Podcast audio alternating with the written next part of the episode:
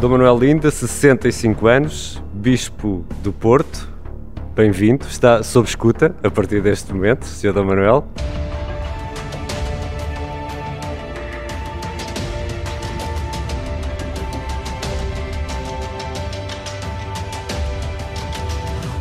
Com prazer, neste caso. Obrigado por nos receber no magnífico Passo Episcopal aqui no, no Porto. Estamos uh, a tentar sair uh, de, uma, de uma situação de emergência. Uh, finalmente podemos voltar a sair à rua. Como é que o senhor Dom Manuel Linda vê ou avalia aquilo que foi a forma como as autoridades sanitárias e também políticas foram lidando com esta, com esta pandemia ao longo deste tempo? Não acuso ninguém por eventuais lacunas e até por atitudes por vezes contraditórias, porque nós não estávamos habituados a uma pandemia deste género e não sabíamos mesmo cientificamente eh, como lidar com ela.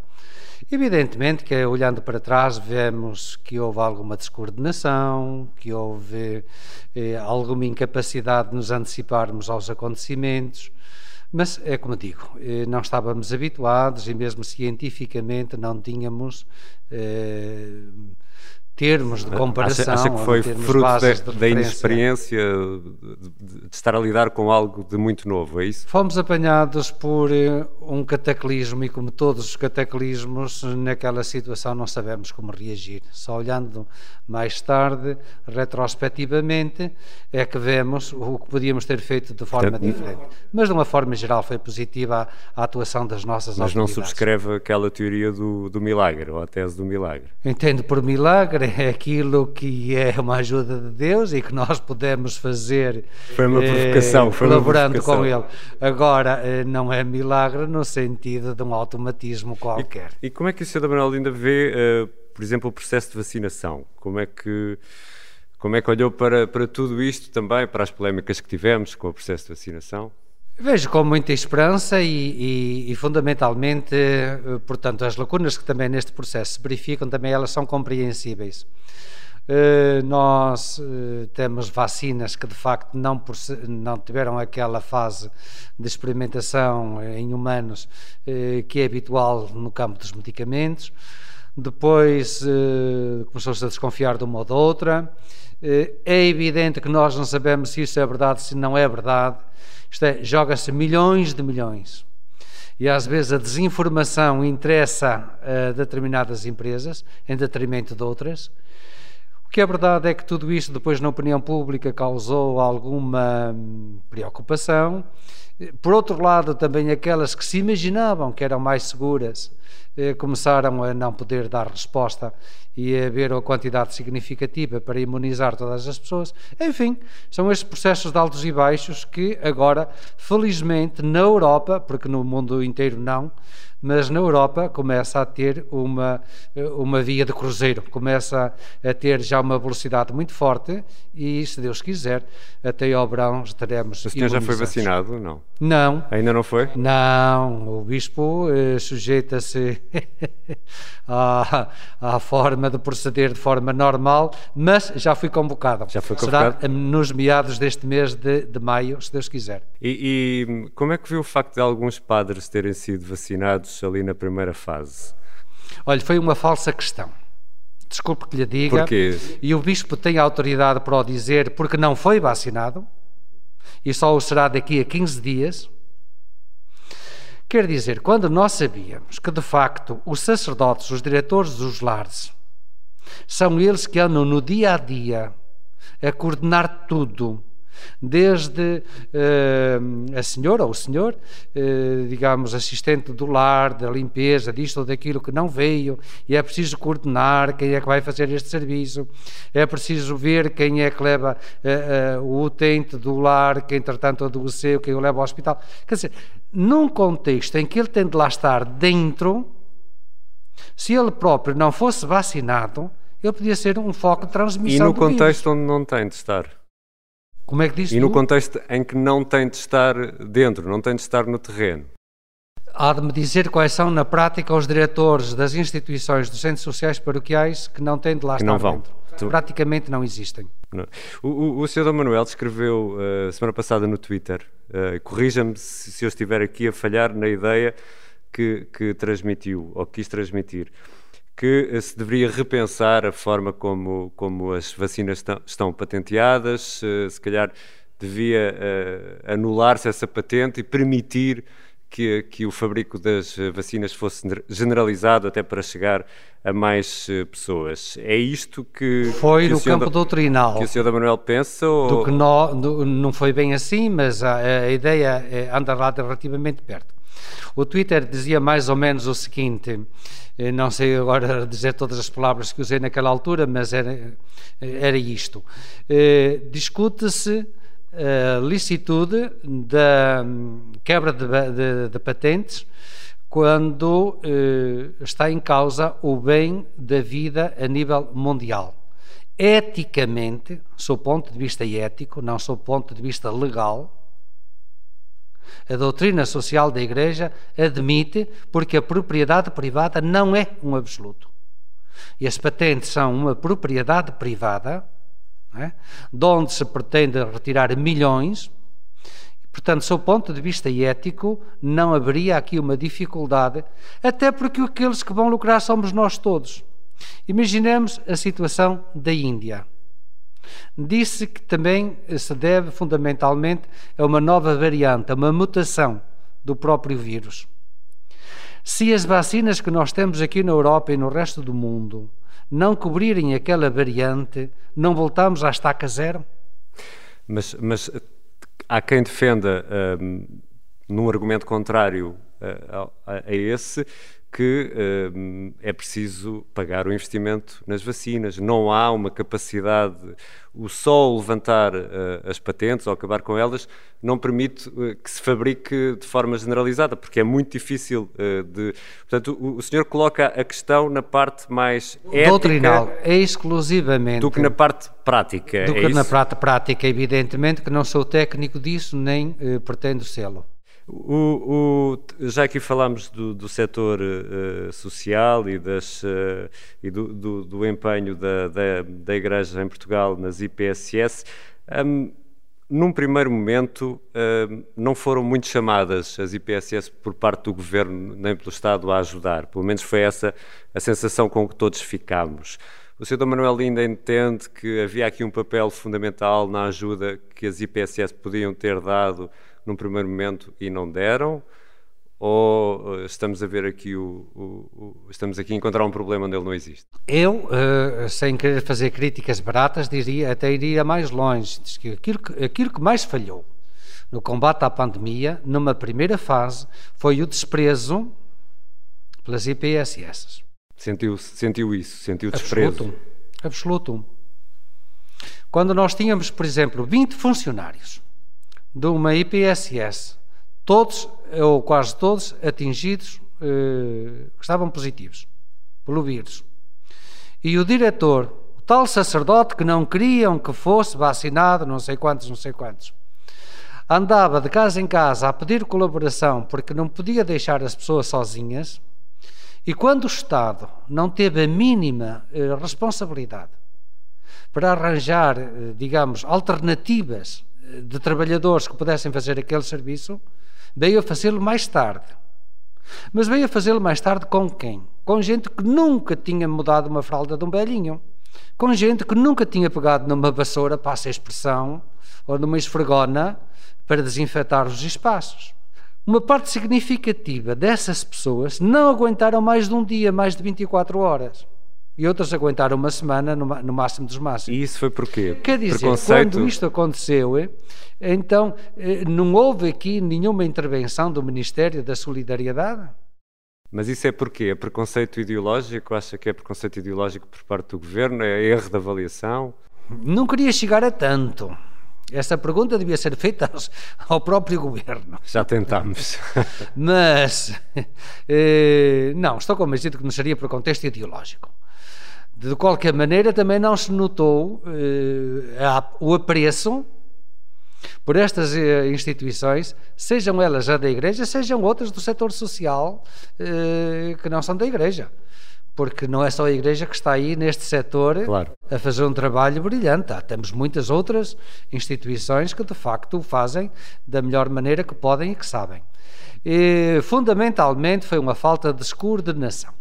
Claro, não obstante, não chegamos àqueles extremos que chegou, por exemplo, aqui a nossa vizinha Espanha.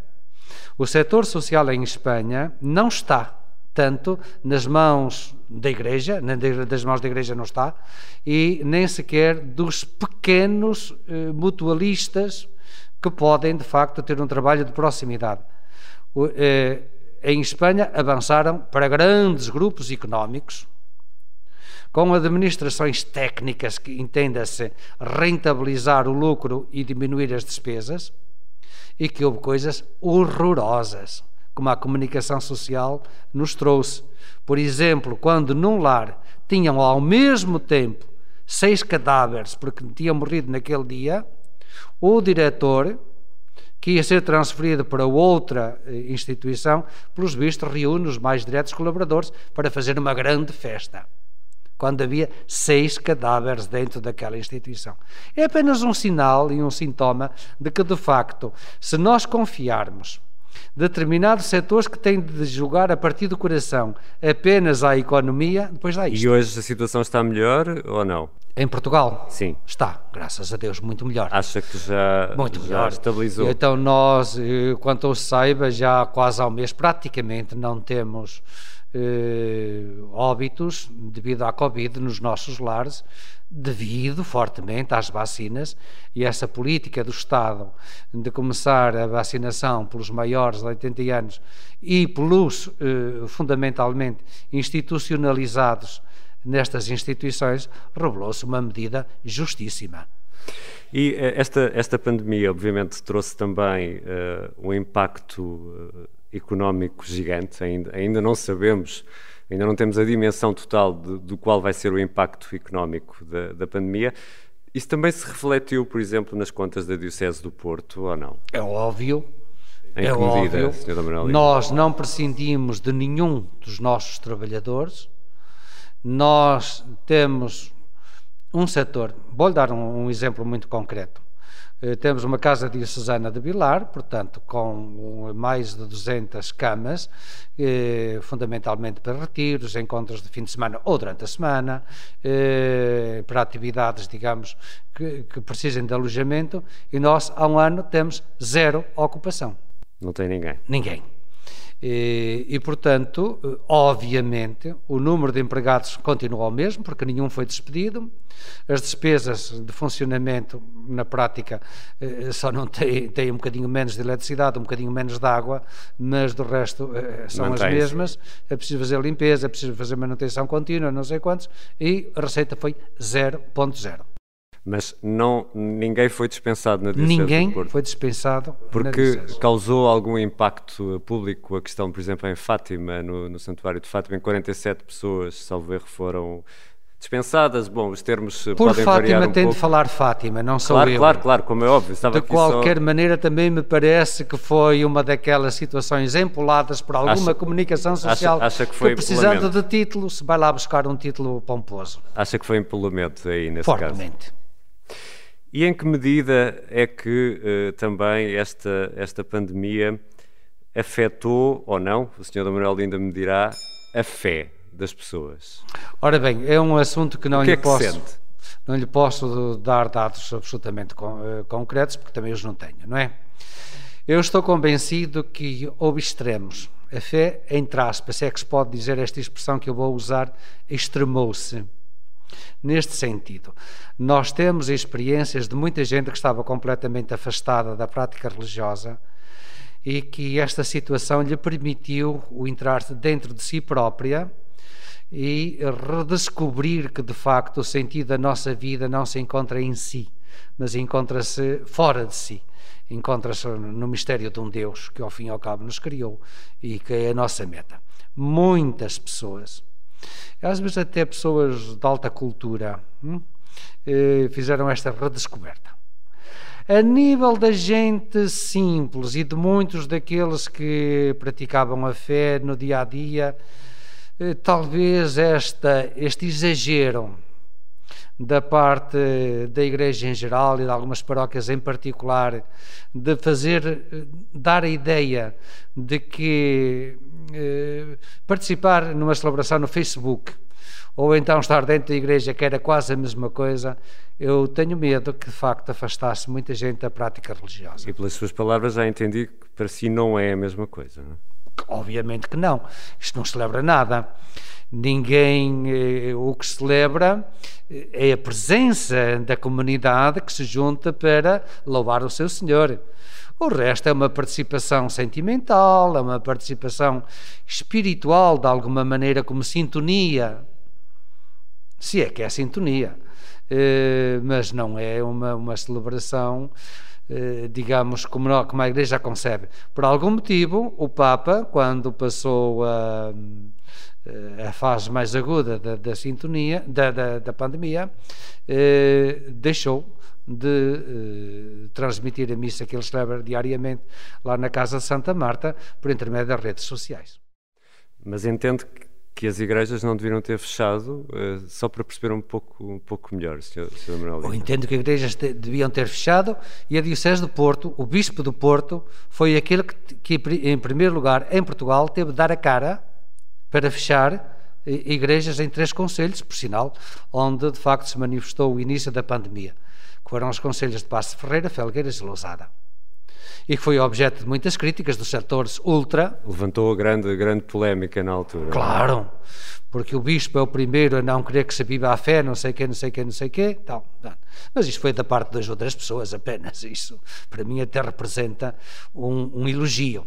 Portanto, o bispo achou que as igrejas, quando fecharam, tinham de ser fechadas, porque entre o termos outra forma de dar louvores ao nosso Deus, ou então uh, difundir os contágios, uh, não havia ali a opção a fazer, como aliás depois se fez em toda a Europa e um bocadinho em todo o mundo.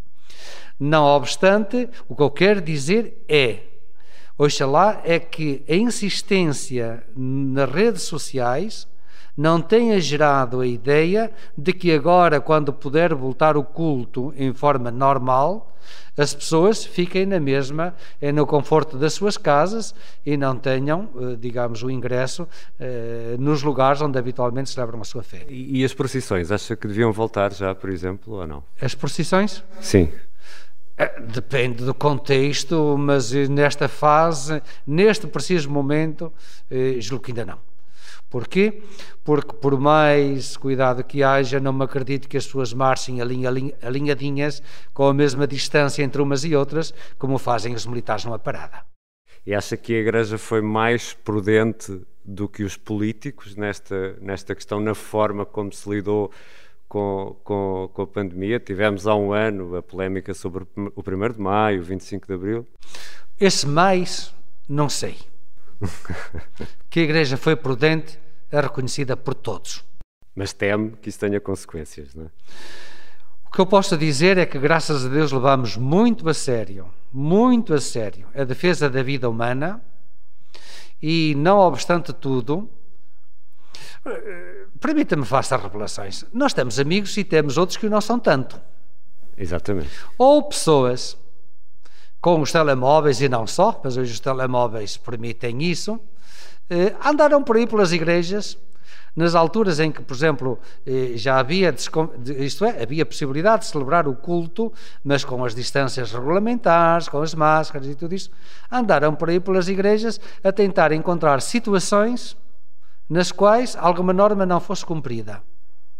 E graças a Deus sentiram-se defraudadas, porque praticamente não encontraram desses casos. Claro que podiam encontrar um caso ou outro de um sacerdote que, entretanto, tirou a máscara, de um sacerdote que se esqueceu e que pôs a máscara num determinado sítio. Sim, isso aí é sempre possível. Mas foram casos tão pequenos, tão ridículos, que de facto não deu para pôr em causa esta seriedade da Igreja na, na, na, na, defesa, digamos, da saúde e, portanto, no cumprimento das regras para que a pandemia não se eh, desenvolvesse. Estamos a conversar com Dom Manuel Linda, Bispo do Porto, no magnífico Paço Episcopal, na Biblioteca. Já vamos voltar para a segunda parte. Segunda parte do Sob Escuta, com o Bispo do Porto, Dom Manuel Linda, que nos recebe aqui no, no Paço Episcopal. O senhor é, é Bispo do Porto, corrija-me se eu estiver enganado, mas a Diocese do Porto remonta ao século IV? mais ou menos. Provavelmente, provavelmente. É? Uh, nós nós uh, vivemos, a Diocese do Porto tem um relevo fundamental na Igreja em Portugal, vivemos nesta altura no Estado laico. Sente que hoje a Igreja não é ouvida no país para a tomada de decisões políticas, sociais. Como é que o senhor olha para o papel da Igreja hoje em dia em Portugal? Olho com otimismo, não obstante tudo. Se nós quiséssemos fazer confrontos com aquilo que, que, aconteceu há 200 anos atrás, em que ainda vivíamos praticamente um regime que nós chamávamos de cristandade, quase união entre o trono e o altar, é evidente que nós notamos hoje uma diferença abismal. Mas eu prefiro-me neste tempo e não naquele outro.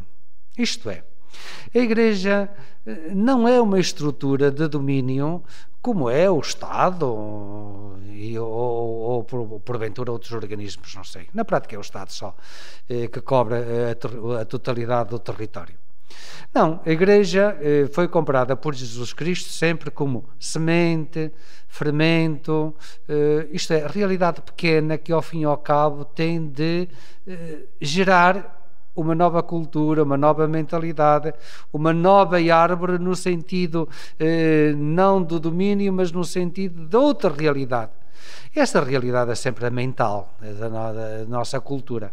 Portanto, eu estou convencido que com o afinco que nos é permitido e possível, estamos a fazê-lo e estamos a fazê-lo com muita generosidade. Eu, faço esta pergunta, Sra. Manuel Linda, porque uh, nós vemos a Igreja assumir uma posição forte e interventiva uh, em questões uh, da defesa da vida, a questão do aborto, da eutanásia, é muito perentória na forma como, como se afirma aí, mas, e queria ouvi-lo sobre isso, parece que não ser tão perentória na, eh, na luta contra a pobreza, na, na defesa dos excluídos. Eh, há sempre eh, palavras nas homilias, mas parece que isso não passa para as pessoas. O senhor mexeu-se na cadeira porque não concorda com aquilo que eu estou a dizer. Não, pois permita-me, então não concordo mesmo.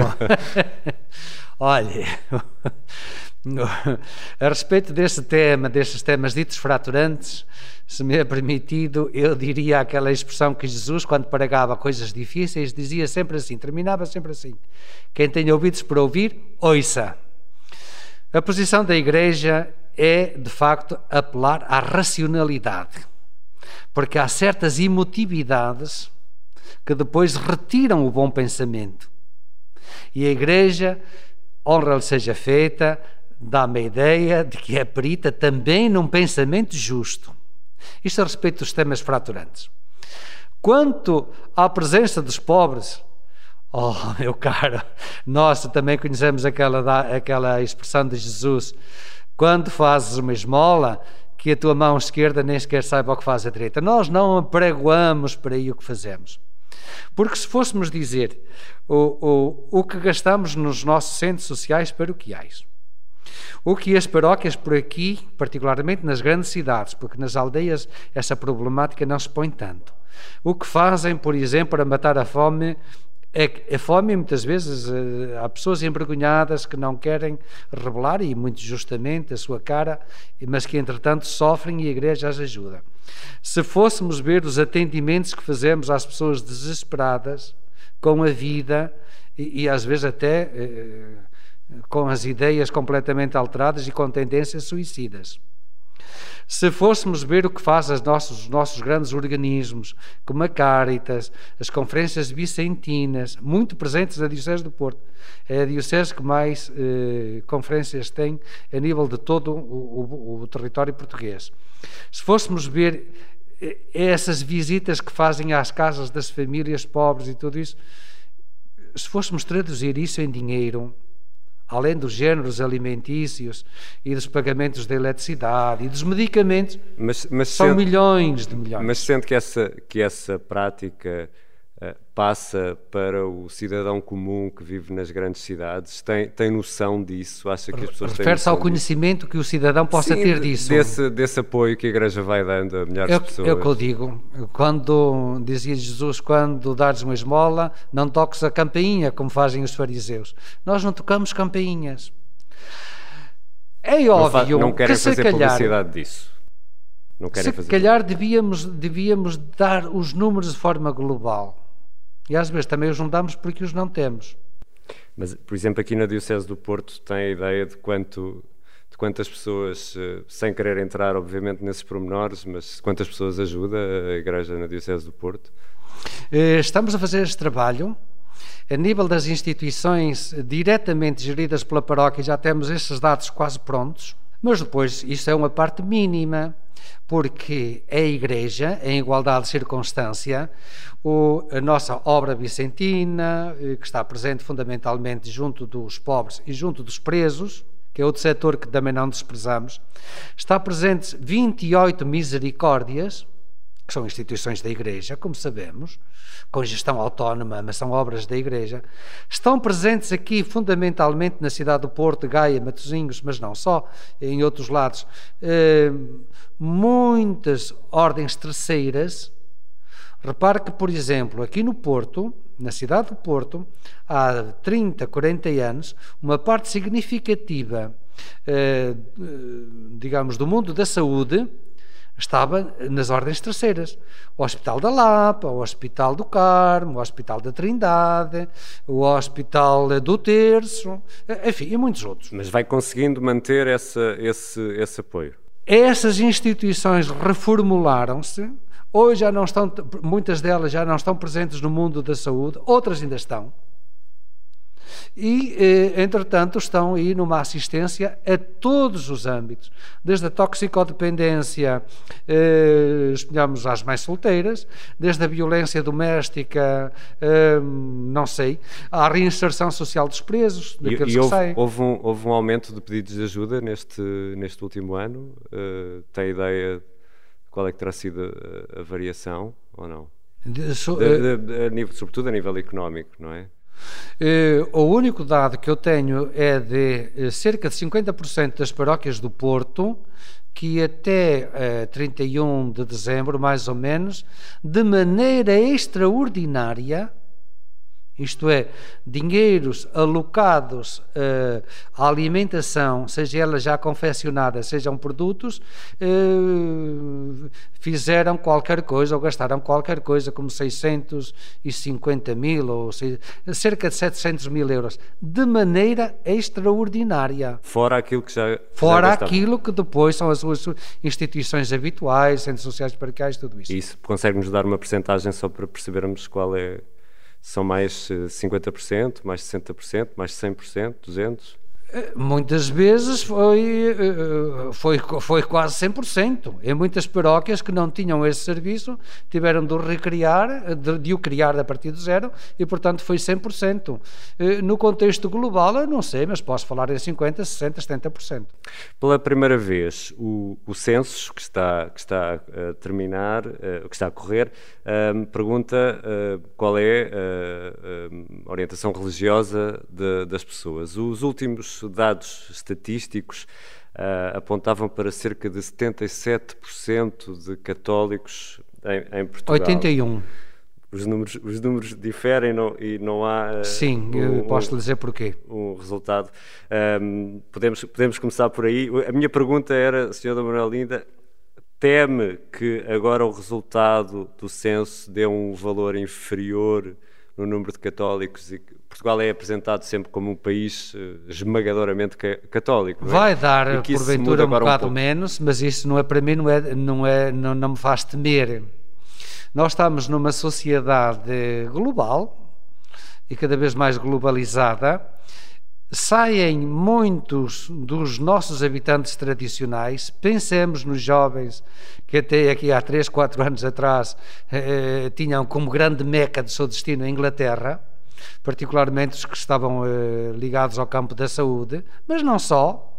Portanto, saem dos tradicionais que são católicos, e chega muita gente que vem lá do Oriente, que vem do Norte da África, eh, e que todos, com, com, eh, de certeza absoluta, se não forem radicais, e não são, eh, constituem de alguma maneira um enriquecimento de perspectivas religiosas. Poderá... Nós temos uma comunidade hindu relativamente forte e temos muito mais forte uma comunidade, digamos, do, do Islão.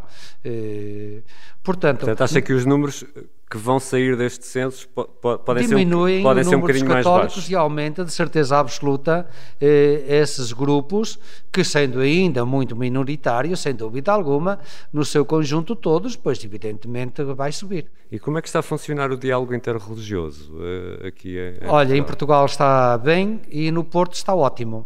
Tem aqui o Bispo Anglicano, salvo erro, não é? No Porto? Nós temos o, as melhores relações, temos bispo anglicano, exatamente, uhum. e temos bispo, bispo metodista. Também. Dois grandes amigos meus, com quem eu, curiosamente, já trabalhei, imaginemos quando eu era bispo das Forças Armadas e Forças de Segurança, num simpósio que criámos, né, que fiz na, na, na, na Academia Militar, e que por sinal foi um momento alto da minha passagem pela, por essa estrutura, eh, convidei estes dois grandes amigos, o bispo eh, da Igreja Lusitana da Comunhão Anglicana e o bispo metodista, e eh, já, já os conhecia, e entretanto aqui no Porto, tem, eh, o Porto é histórico.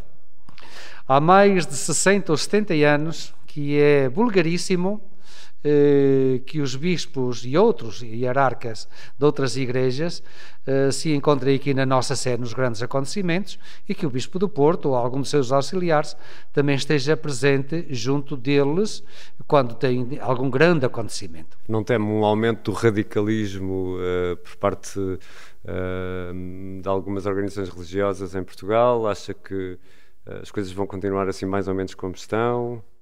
Repare, eu não sou da polícia, não tenho claro, conhecimento da realidade como ela é. A polícia está a fazer um trabalho notável para ver que, de facto, se há focos de radicalização. No Porto, quanto me é dado ver, e entendo Porto Diocese, não há o mínimo sintoma de radicalização. Não há. Mas sente que esses fenómenos são bem acompanhados pelas autoridades ou não? Estes fenómenos, quanto eu saiba, são acompanhados pelas autoridades. De perto? Particu de perto. Particularmente quando tivemos a desagradável surpresa eh, de saber que alguns dos que ingressaram o, o exército, o ISIS, eh, eh, eram cidadãos portugueses. Exatamente. E, e, como é que o Bispo do Porto olha para isso? Jovens portugueses que se alistam numa organização terrorista e que, que, que vão combater o infiel, nas palavras deles? Não sou sociólogo, nem, nem tenho chaves interpretativas para julgar isso. Agora, os jovens, pela natureza, são idealistas, são extremistas no sentido. Acha que é uma rebeldia de juventude? É isso? É um. Não, um ou outro depois pode canalizar para de facto um certo idealismo de imaginar uma sociedade nova, diferente, eh, a partir eh, dessa dimensão religiosa. Como nos finais do século XIX, princípios do século XX, as grandes revoluções, desde a Revolução Bolchevique, na Rússia, que depois daria à União Soviética, até às, até às revoluções fascista e nazi, eh, teve muitos jovens à frente. Porque o jovem é o idealista e imagina que aquela perspectiva que lhe vai criar um mundo novo, um mundo mais justo e tudo isso. Portanto, é tarefa da polícia é, observar quando, no meio desses idealismos todos, algumas pessoas começam a passar para além da sensatez. E, e, e como é que olha também para o fenómeno político e para uma, para uma certa radicalização do discurso político em, em Portugal? Como é que está a ver isto? Há mais de 20 ou 30 anos que eu, mas não sou eu, então, eu, há outros técnicos muito maiores do que a minha pessoa, chamamos a atenção que a nossa democracia está a ser meramente formal. Isto é, até este momento, nós cumprimos as regras de, das eleições, aquele tem mais um voto, portanto ganha, aquele tem menos um voto, portanto perde, e tudo isso. Esse é um dado bonito da democracia, mas é a parte mínima, mínima, mínima. Hum? Quando nós encontramos uma violência institucionalizada entre os próprios partidos, quando vemos a forma eh, como eles se tratam tão pouco democraticamente e se agridem uns aos outros, nós, evidentemente, temos de, eh, de concluir que, de facto, esta democracia não tem um timbre de grande qualidade. Isso é perigoso. E fundament... O que é perigoso. E, fundamentalmente, sabemos hoje que há organizações internacionais, concretamente do mundo da economia, que impõem as suas regras aos governos. E, portanto, eh, digamos, o sistema democrático e até o sistema da autoridade, o sistema do governo e os seus órgãos e instituições estão desvalorizados à, face à opinião pública. E como é que se corrige isso? Ou há hoje uma revalorização desta dimensão, colocando de facto a economia ao serviço de uma justiça, a justiça aqui integrada no, entendida no sentido global, uma justiça social, em que os mais pobres sejam promovidos, em que os ricos pois possam continuar, ninguém tem nada contra os ricos, mas quer dizer, em que as desigualdades não estejam eh, tão visíveis, ou então as pessoas desacreditam de, do próprio sistema democrático. E, o, e, e, os partidos políticos e o poder político está a conseguir comunicar com as vítimas dessas desigualdades? Eu não duvido de boa vontade, mas na prática o que nós assistimos, segundo as estatísticas, é que a desigualdade cada vez aumenta mais. Em que os pobres, de facto, não são promovidos e em que aqueles que já tinham mundo, muito passaram a ter muito mais. E se nós virmos isso a nível global, porque hoje já não é possível pensar a dimensão política a nível local. Hoje a dimensão autárquica, eh, que é muito bonita, eu queria dizer autárquicas é no sentido de muito localizada, já não serve ao nosso mundo. O nosso mundo e a, própria pandemia mostra isso mesmo, é mais interdependente do que possa parecer. Uh, há um bocado falamos das possíveis variantes da Covid-19. Pois, se elas surgem, ainda que seja na Cochichina, ainda que seja na, eh, no Polo Sul ou no Polo Norte, elas podem nos vir afetar a todos. Exige Quem diz respostas isso, globais, é isso. É, estamos numa sociedade cada vez mais global. Se nós não tivermos preocupação com aquilo que se passa em Moçambique, ou uh, no Extremo Oriente, ou outra coisa qualquer, ao fim e ao cabo, isto redunda do mal para nós, não é só para eles. Sra. Manuel Linda, falou há pouco de temas fraturantes, há sempre temas uh, fraturantes uh, entre a Igreja relacionados com a ordenação de mulheres, com a homossexualidade.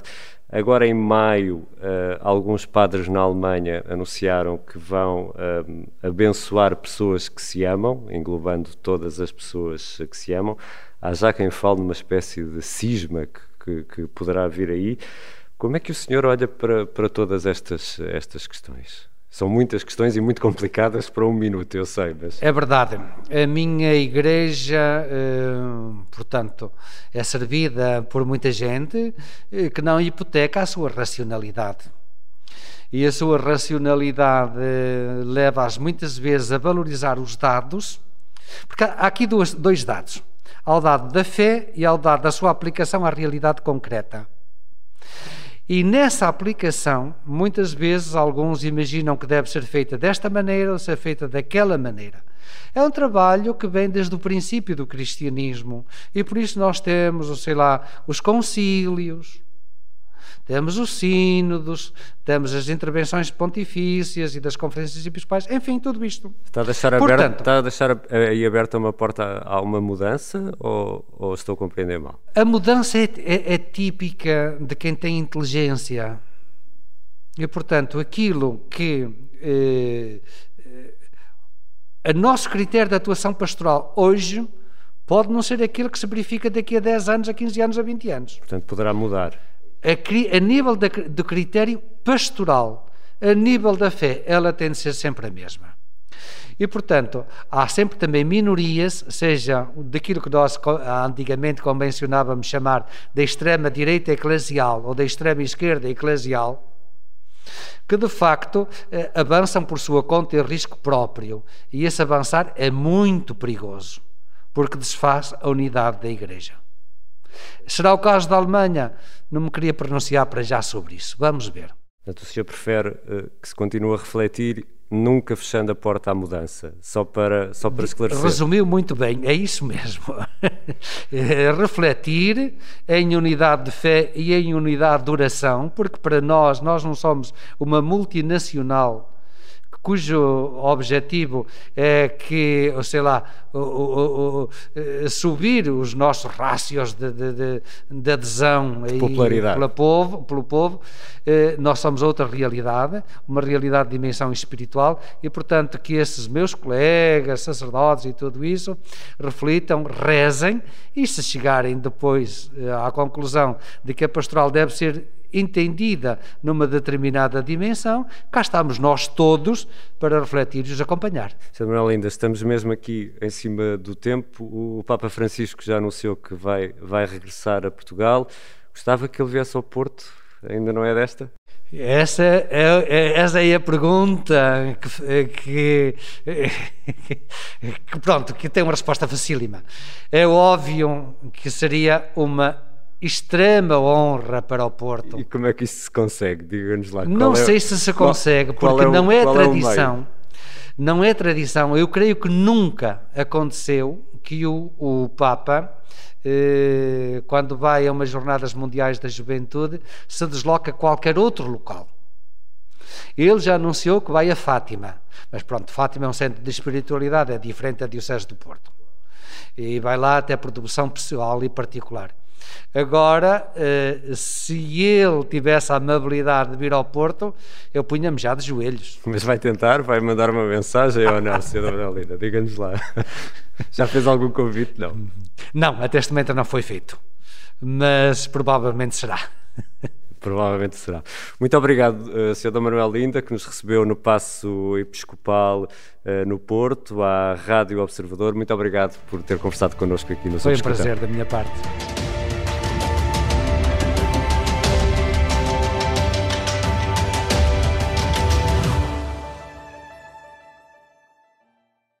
Obrigada por ter ouvido este podcast. Se gostou, pode subscrevê-lo, pode partilhá-lo e também pode ouvir a Rádio Observador online em 98.7 em Lisboa e em 98.4 no Porto.